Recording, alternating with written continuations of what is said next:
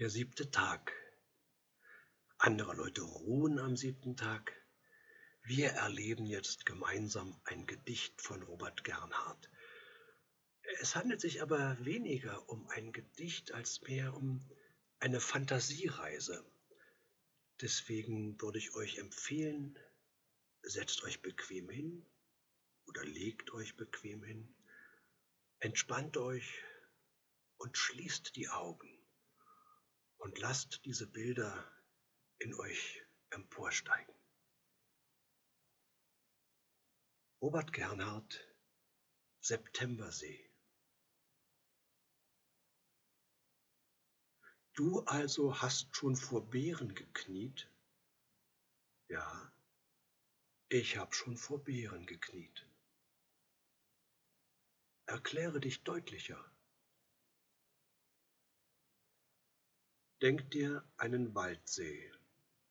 Denk dem See ein steiles Ufer. Denk dir dieses Ufer dicht bewachsen. Denk ihm Binse, Minze, Weide. Denk das alles schön gespiegelt. Hast du's? Ja? Denk dir Mittagssonne. Denk das Wasser leicht gekräuselt. Denk den milden Wind. Denk der Libellen stetes Unstetsein. Denk dazu hoch den schrillen Schrei des Bussards. Hörst du's? Ja. Denk dir einen Schwimmer. Lass ihn mit dem Licht durchs Wasser gleiten. Denk, wie er sich denkt, was hängt da derart dunkel, derart glitzernd, derart lockend in die Fluten. Siehst du's? Nein. Denk dir eine Brombeerhecke. Denk sie zwischen Schilf und Weide. Denk sie hart im Lichte des Mittags.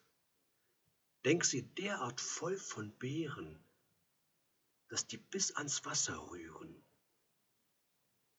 Siehst du's jetzt? Ja.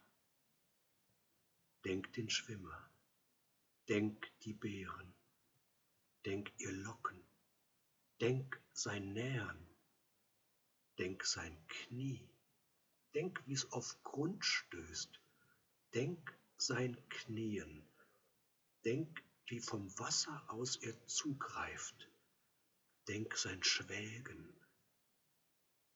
Spürst du's?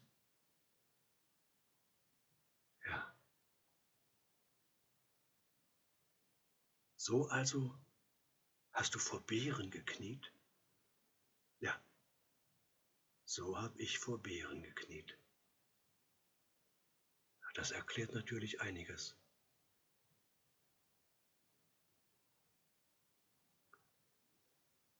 So, und wenn ich mit den Fingern schnipse, seid ihr wieder hellwach und bei uns im Hier und Jetzt. War das nicht schön, dieses Gedicht von Robert Gernhardt, Septembersee? Wahnsinn. Und morgen gibt's wieder Zander.